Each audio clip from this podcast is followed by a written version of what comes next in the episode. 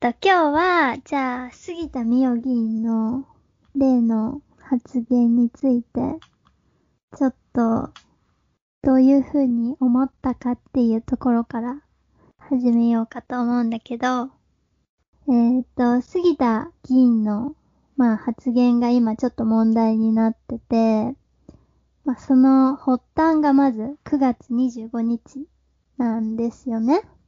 うん。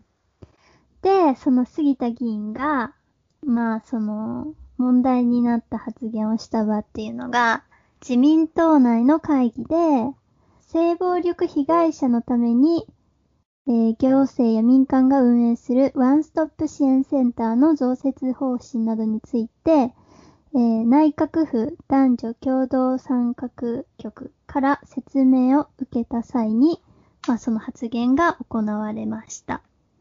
で、その杉田議員が、えーっと、質疑応答の中で、支援センターなどでの相談事業について、民間委託ではなく、警察が積極的に関与するように主張。で、女性はいくらでも嘘をつけますから、と、虚偽の被害申告があるように受け取れる発言をしたということで、まあこれが、まあメディアで取り上げられて、あの、まあ大炎上というか、まあいろんな今批判を受けているっていうところですね。うん。まあ、要するに、このワンストップ支援センターでは、こう、その性犯罪の、こう、なんていうのかな、被害申告うんうん。正しく対応できてないみたいな感じで言ってるってことだよね。そう。それでなんかそこにこう警察が介入して、なんかもっとやるべきだみたいな。うん。まあでも実際は別にその警察と連携していないわけでもないし、うん。まあその支援センターではそうやって、まあ事件にする、まあ前段階のさ、その被害者の心理的なケアとかを行ってたりもするから、うんまあそういう事実関係もあんまりちゃんと正しく認識せず、まあ発言してるっていうことで結構不用意というか、そもそもが。うん理解に欠けているところから、まあ、始まってるなっても思うんだけどね。うん。まあ、しかもこれ、うん。一度否定してるもんね。言ってない。ねえ。で、まあ、なんか、この文脈としては、こう、そういう性犯罪に関する申告について嘘をいくらでもつけますからっていう発言で、そのなんか女性一般いくらでも嘘をつけるって言ったわけではないんだよね。はいはいはい。ままあそういうふうにですね。聞こえてしまうんだけど、うん。にしてもさ、なんかこういう場でその発言をすることもかなりおかしくない？うん。まあ、杉田さんはさ、今までの前科がかなりあるから、そういう意味では。うん もうなんか彼女自身の思想がもともとやっぱり問題なんだなっていうのを再認識する出来事だと思う。うん。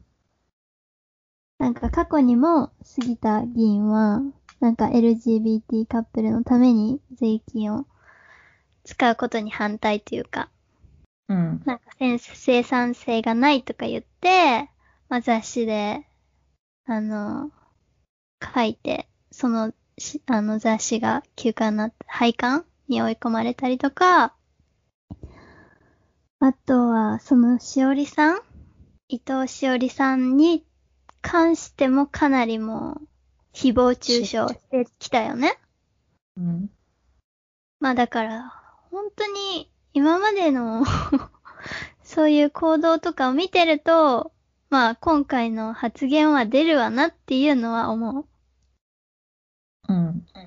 まあ、だからこそさ、やっぱりそれを見過ごさず、なんか今回フラワーデモとかが、まあ、積極的に声を上げて、まあ、辞任しろって言ってるのは、なんか結構心強いっていうか、なんか一つ、何今までとは違う。うん。今まではさ、まあそれでも何の処分もされずにさ、スルーされてきちゃったから、それに比べると、こんだけまあ問題になってるのは違うのかなとは思う。まあ、でも、なんか、この発言をして、なこう、なんていうか、一発アウトにならないねっていう、なんかこう、もっと、もっと怒るべきなんじゃないのっては思うよね。いや、だけどさ、自民党だから、だってさ、なんか、今日見ててすごい、はあの、え、これでいいのって思ったのが、まあ、まずさ、その自民党の、あの、党としての、何反応も鈍かったじゃん、結構。最初は。なんか25日にその発言があって、で、その、29ぐらいに橋本大臣がなんかまあそれに反応して、で、30日にその党も一応そういうことに、発言に対して反応するみたいな感じで、まあそれも結局結構ツイッターとか SNS でその批判が上がったからっていう部分が強いと思うし、うん。で、さらにさ、なんかその、結構参院幹事長が、その、遺憾だとか言ってるけど、このさ、次やった場合は参院として厳しく物申していかなければならないとか言ってて、え、次まで許すの？って感じじゃん。うん 私、そこちょっとなんか甘すぎ、本当に党としても、なんか結局、だから言葉でそうやって遺憾だとか言ってても、何もしないってことは、いや、する気がないんだなと思って。うーん、なんかね、うん。この対応には怒り浸透だったな。そうだ。うんうん。なんか、本、本来、有権者の半分は女性だし、うん。こういう女性蔑視にうん。取れ、発言をしたら、その、半分の支持を失うってぐらい。に取る、捉えるべきなのに、うん。結局、政治家の中にいないことで、うん。そういう危機感がないというか、問題が重要視されてないって感じはするよね。うん。で、なんかフラワーデモの、その発言があってすぐに、あの、緊急デモが YouTube で、は、あの、ライブであったんだけど、なんかそれをちょっと見てて、で、やっぱそこでフラワーデモってその性被害者の人とかが全国いろんなところのから、そのライブでは自分の体験とか、杉田議員の発言に対する反応してたんだけど、いや、本当にこういう杉田議員みたいな人が、まあ、国会議員として、まあ、影響力のある立場で、まあ、そういう女性蔑視の発言をし、さらにそれが見過ごされることって、やっぱり社会的に本当にインパクトがある、悪い意味で、うん。ことだなと思って、で、その被害者の人たちも言ってたけど、やっぱりそうやって自分たちが、こう、なんだろう。まあ、被害者としてやっぱり社会的に、すごい批判を受ける。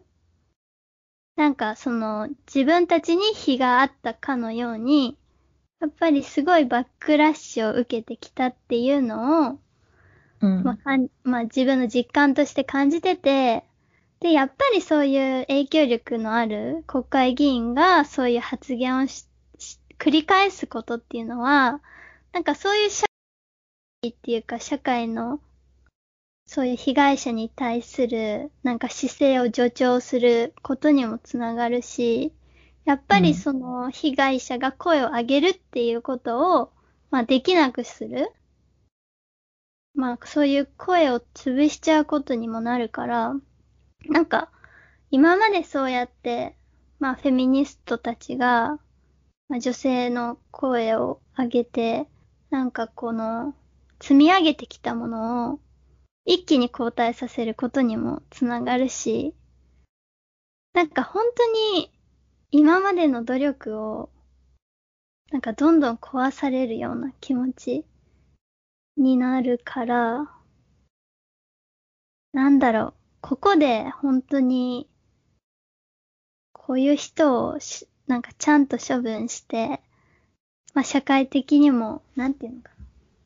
まあ批判もね、批判で声を上げていかないと、こ、これからの社会にもずっと影響は残ると思う。うん。なんで処分されないんだろうね。なんかおじさんたちに気に入られてんじゃない？うん、なんか、守られる理由はよくわからない。多分ね、自民党の中が本当に男性中心で、でもかなり社会からかけ離れた空気感なんだと思う。なんかさ、うんこの発言自体がさ、うん。なんていうか、杉田議員は女性じゃないのっていう発言じゃん。なんかうん、当事者って感じがしないよね。うん。いや、だか、から男性側にこういる自分を置いてるのかみたいな感じの発言に取れるよね。いや、だから、名誉、男性？うん。になってんね。もう、自民党にいる議員さんはみんな名誉男性になってると思う。女性議員。うん。だって、橋本大臣は違うの？まあ、わかんないけど、でもその、今回のフラワーデモでさ、署名活動がすごい盛り上がってんじゃん。うん。それでその10万、10万人ぐらいの署名をさ、その北原みのりさんとかが、その最初に、あの自民党に持っていくっていうので、野田聖子さんに出そうとしたんだよね。で、うんそしたらそれも最初に何、なんか辞退したんだよね。そうそうそうそうそう。そう。辞退したんだよ。で、それで橋本さんに今言ってて、で、まあそれが受け取られるかどうかっていう感じらしいんだけど、辞退って何？うん。なんかそのさ、国民の大きな声を辞退するってどういうことなんだろうって思って。そうだね。うん。わからない。しかもそうやってまあ一応女性議員に向けて訴えてるわけじゃん。うん。で、それを受け付けないってさ、ちょっと、うーん、どうなのって思うよね。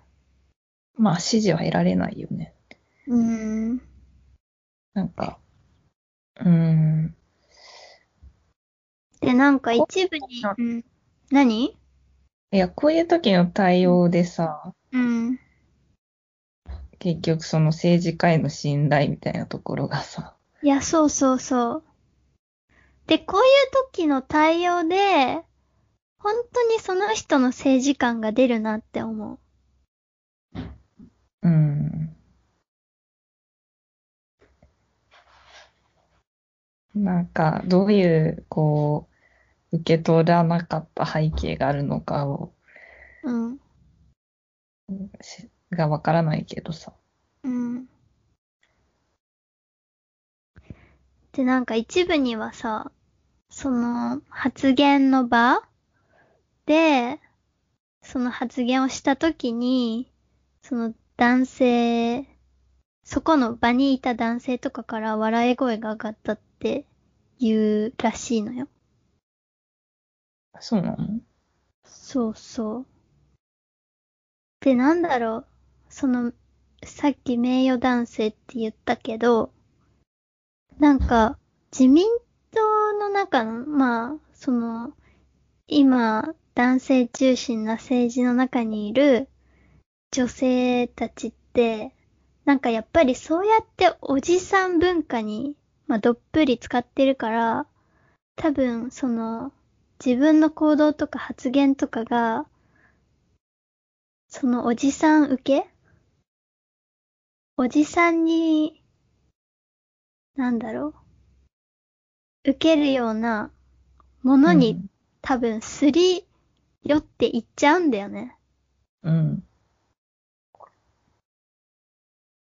で、それってまあ社会的にはもうもはや、何？パワハラセクハラで問題になるようなものでも、多分その中では結構、全然こう、ぬるい感じで受け入れられてて、多分ね、結局そうやってだん、まあ周りの男性議員に、まあ持ち上げられて支持されるためにも、そっちに寄っていくんだと思う。うん。だからまあ、まあねうんなんかでもな、なんだろう、こう、この発言とかが繰り返されて、うん、こうやっぱさ、またかって、うん、もうなんか、こう怒るのも疲れちゃうよってうん。なるのが良くないよね。そうそうそうそう。いや、だから、ちょっとなんか、わかんない。今回私はフラワーデモの活動とかにも、まあ実際、その、署名もしたし、なんか、まあ、それなりに話題にはなってるから、まあ今までみたいにさ、こう、すぐ忘れ去られるっていう感じではないじゃない？そうだね。うん。だからこれに乗っていければいいのになっては思ってるけど。うん。もうなんか、enough is enough って感じ？うん。うん。だから私はもう積極的に声を上げようっていう感じで。いや、なんか本当にね、行動するしかないなって思う。うん。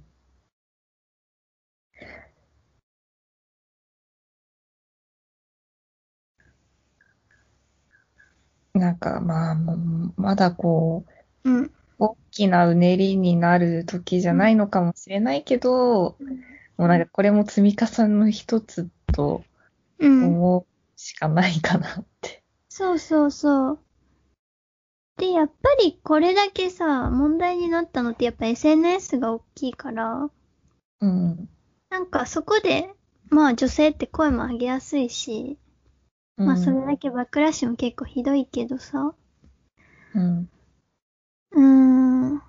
だから、本当に、そうね、実際にデモとか行かなくてもできることっていっぱいあるなって思う。うん。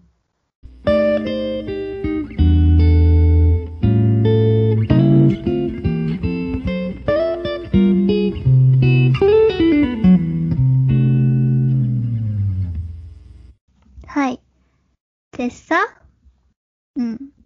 今日は、そのフェミニズムの歴史をちょっと、第一波から順々に勉強していこうと思うんだけど、はい。そ。の、杉田議員とつなげるとさ、つなげる？いや、なんかね、私は、そ何の、第一波とか、今日もちょっと勉強してて、うん。あの、やっぱりこの時代、この何もないところからさ、声を上げた人ってすごいなって思うわけ。そうだね、そうだね、それは特に。第一波はね、うん。本当に、本当に、本当に、女性の権利なんて誰も訴える人がいない中、うんこの第一波だったら、そのメアリー・ウルストン・クラフトとか、うん。フランスの女性の劇作家、オランプ・ド・グージュとかね。うん。いやもう本当に本当にすごいなって尊敬するから。なんかもう私たちなんて、本当にそういう人の、もう本当勇気のおかげで今、こうやって、何生きて、なんかある程度自由も享受して生きてるわけじゃん。そうだね。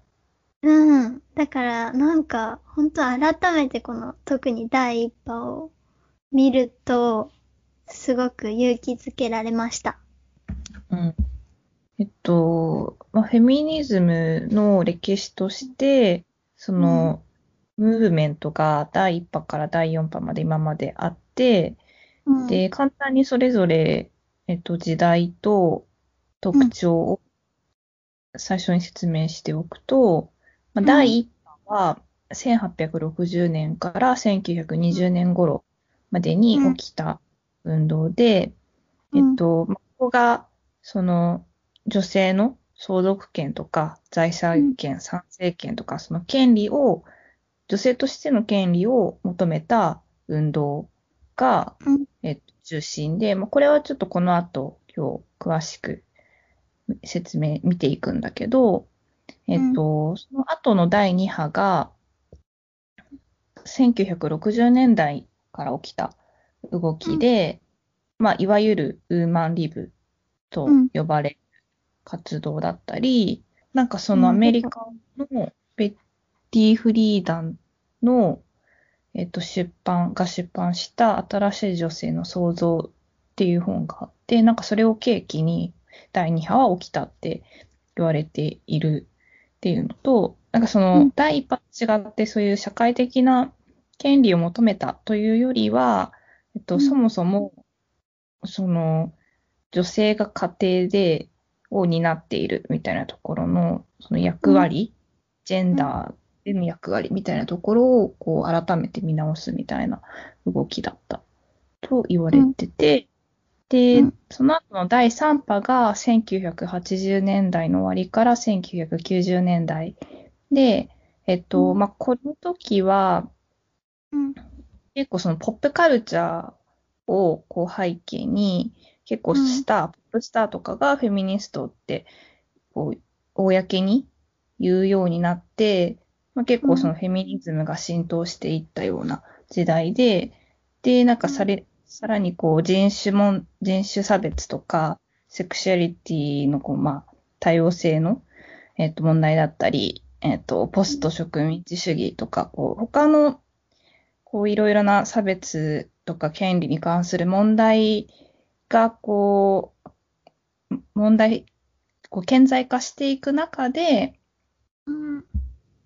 フェミニズム、まあ女性のこう差別権利っていうところもまたこう改めてこう見直しされてたっていう時代で、まあガールパワーみたいなことを言われている、こう、女性自身がこう自分のこう自由をこう尊重して主張するみたいなと行動につながってるっていう時代でしたと。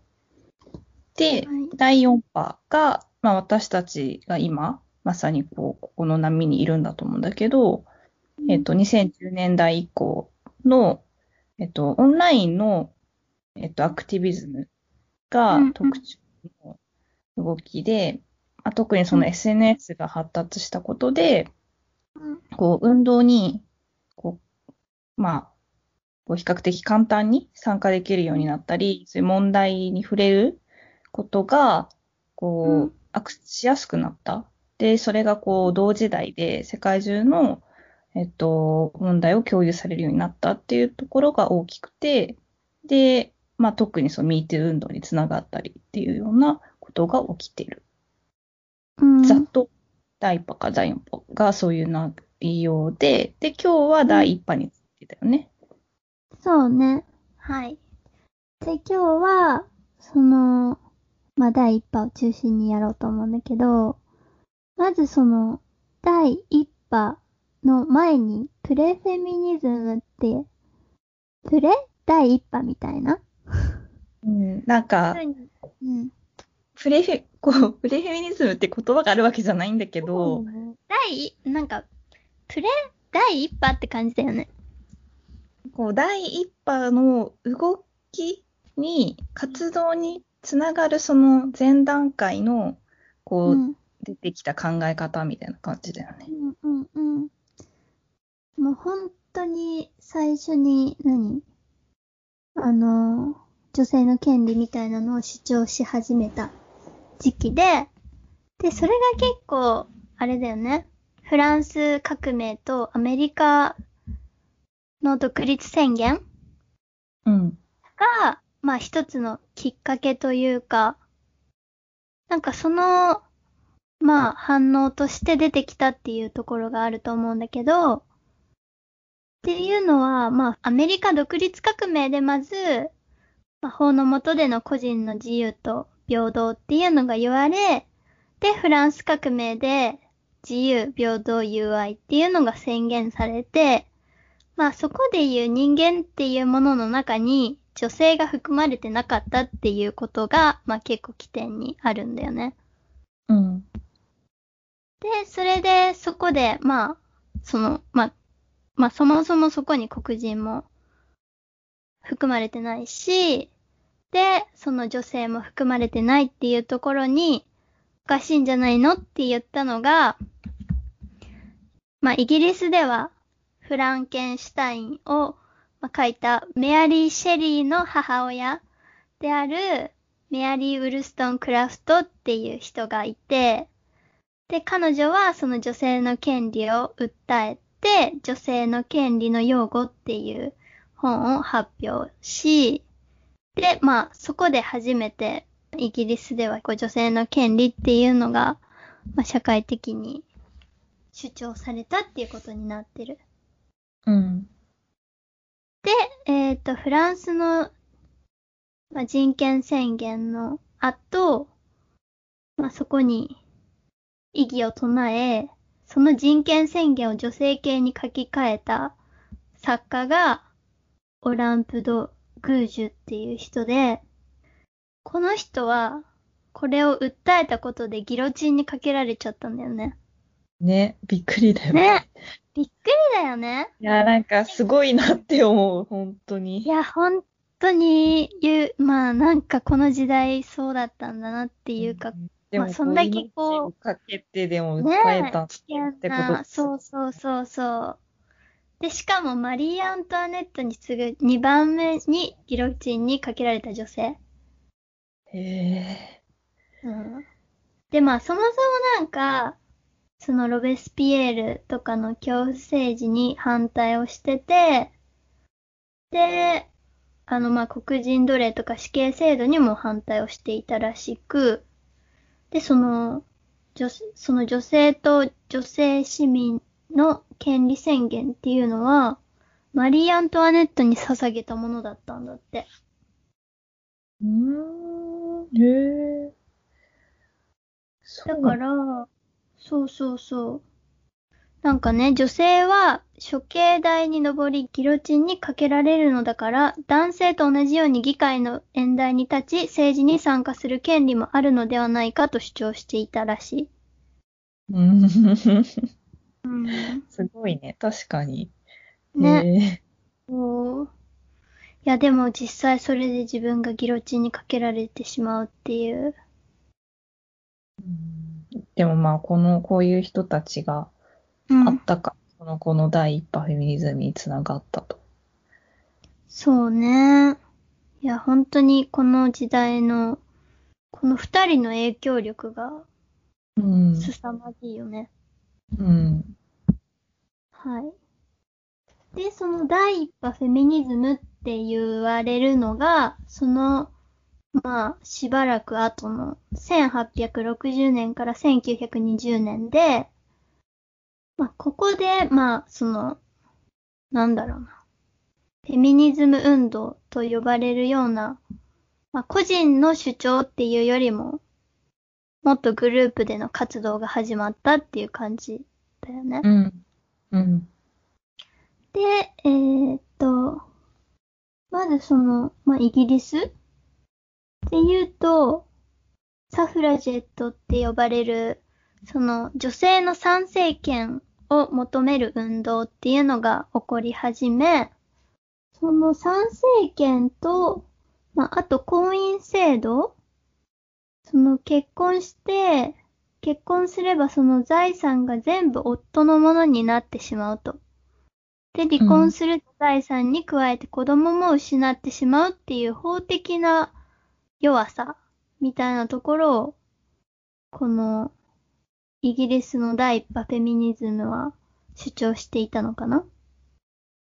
うん。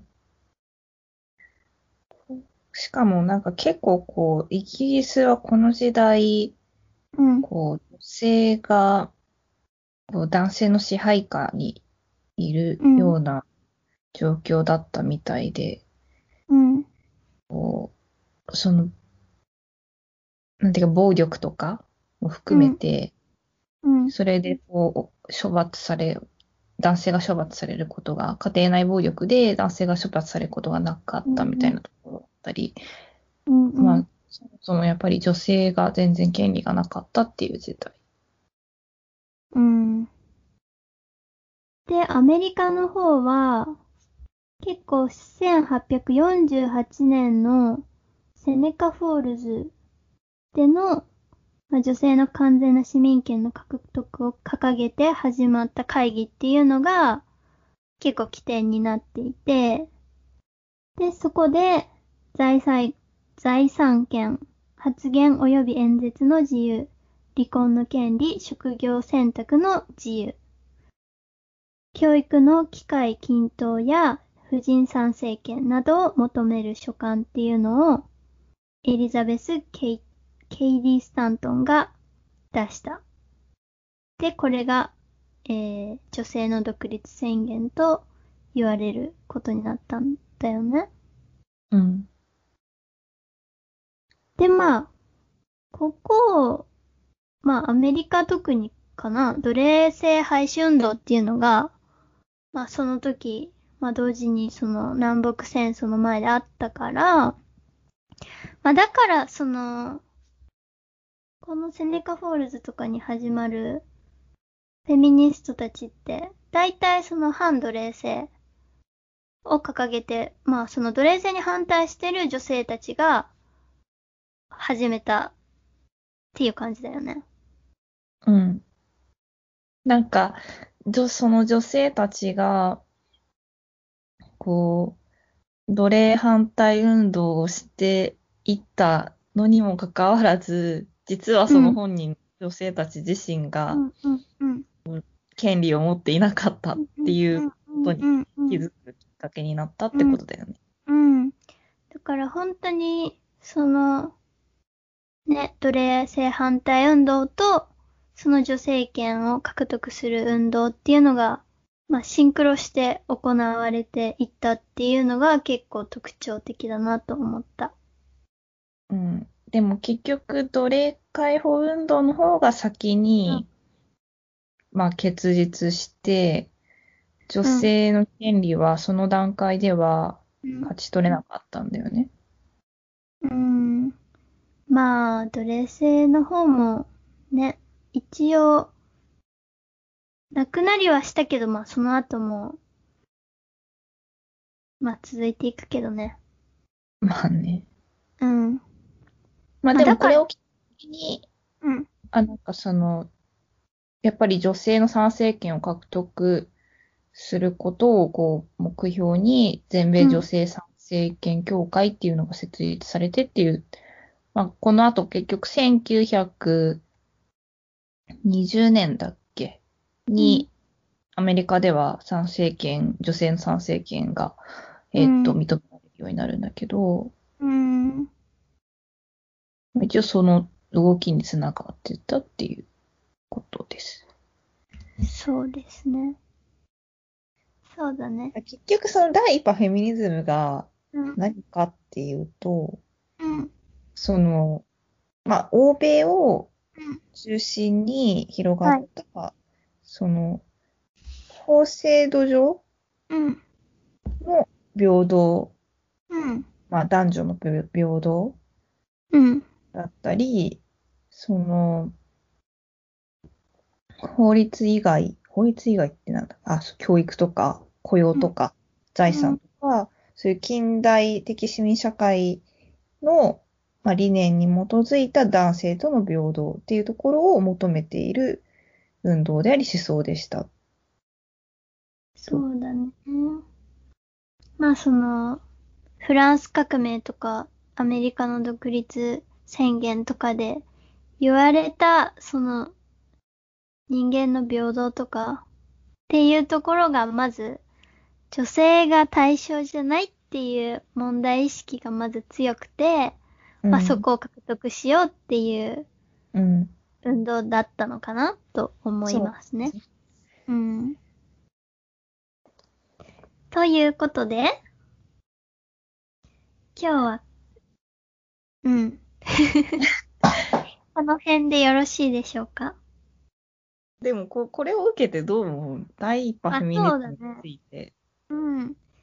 いや、第一波フェミニズムはでも本当に、いやもう私たち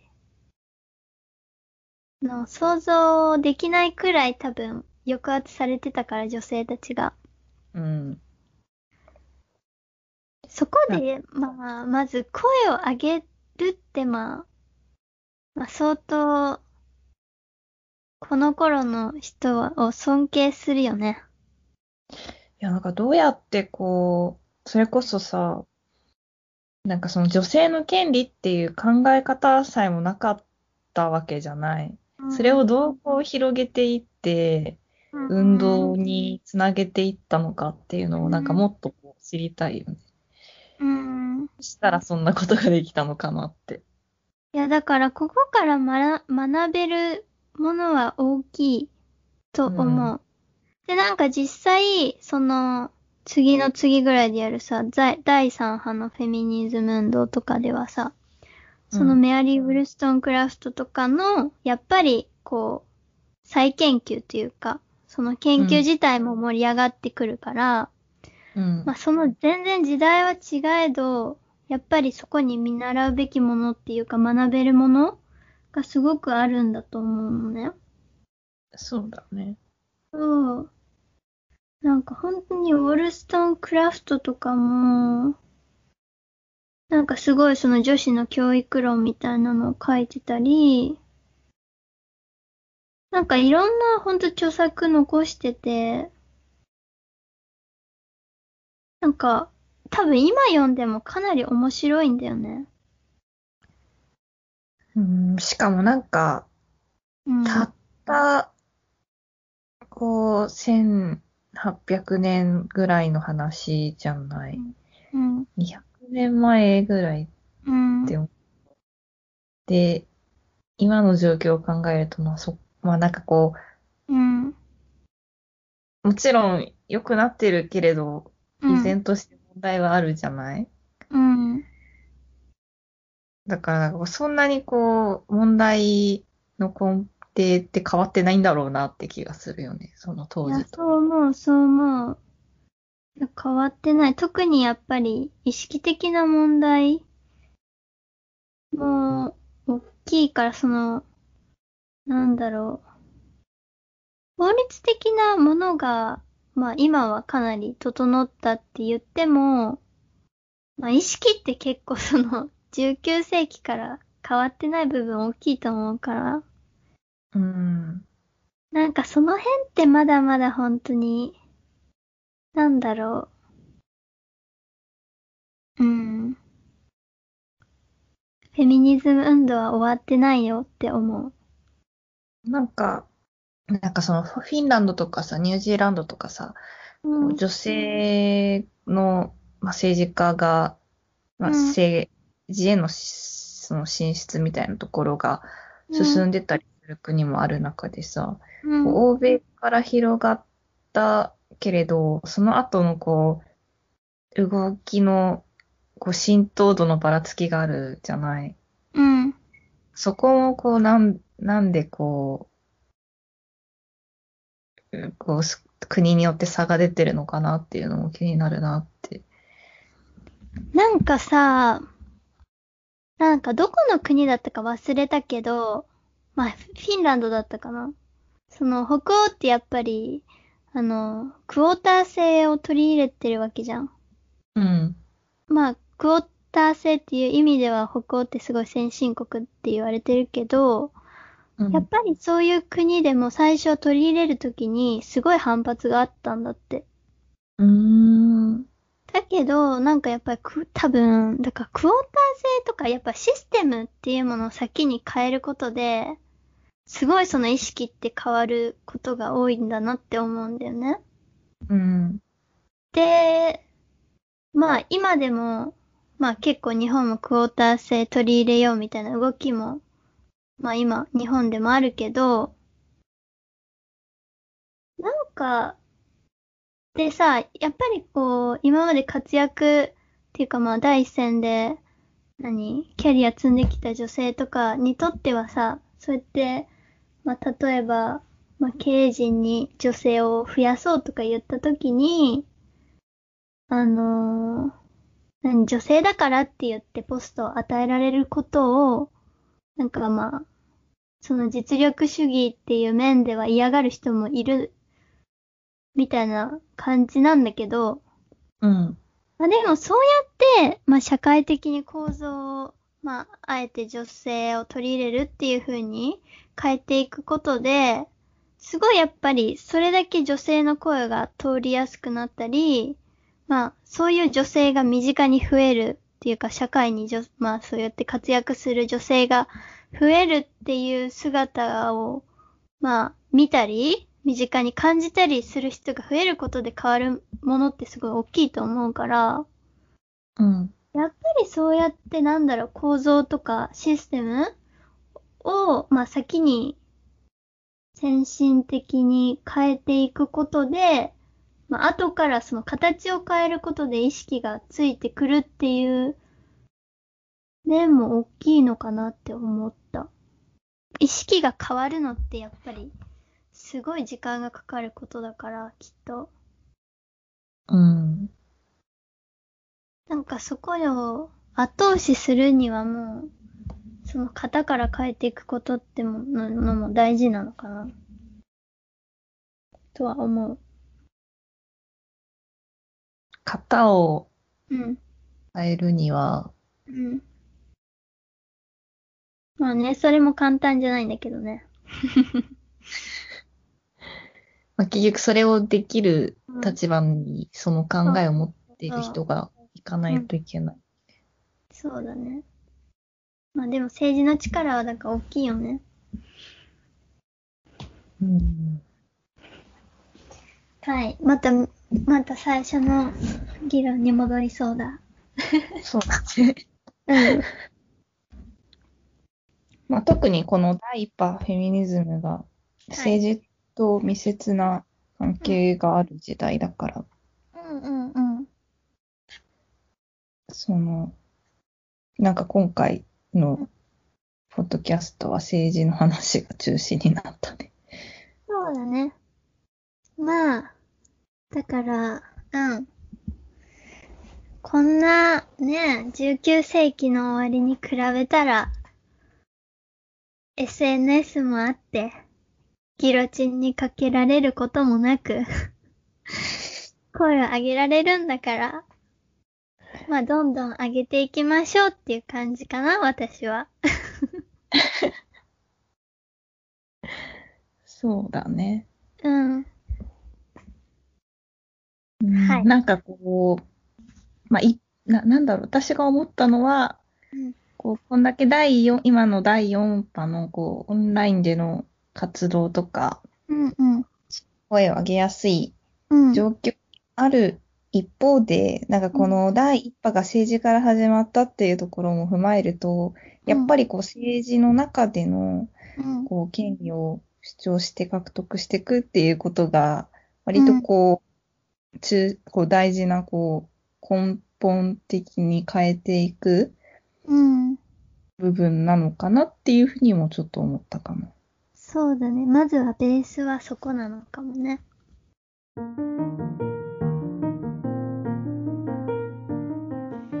ということで、次回は第2波のウーマンリブについて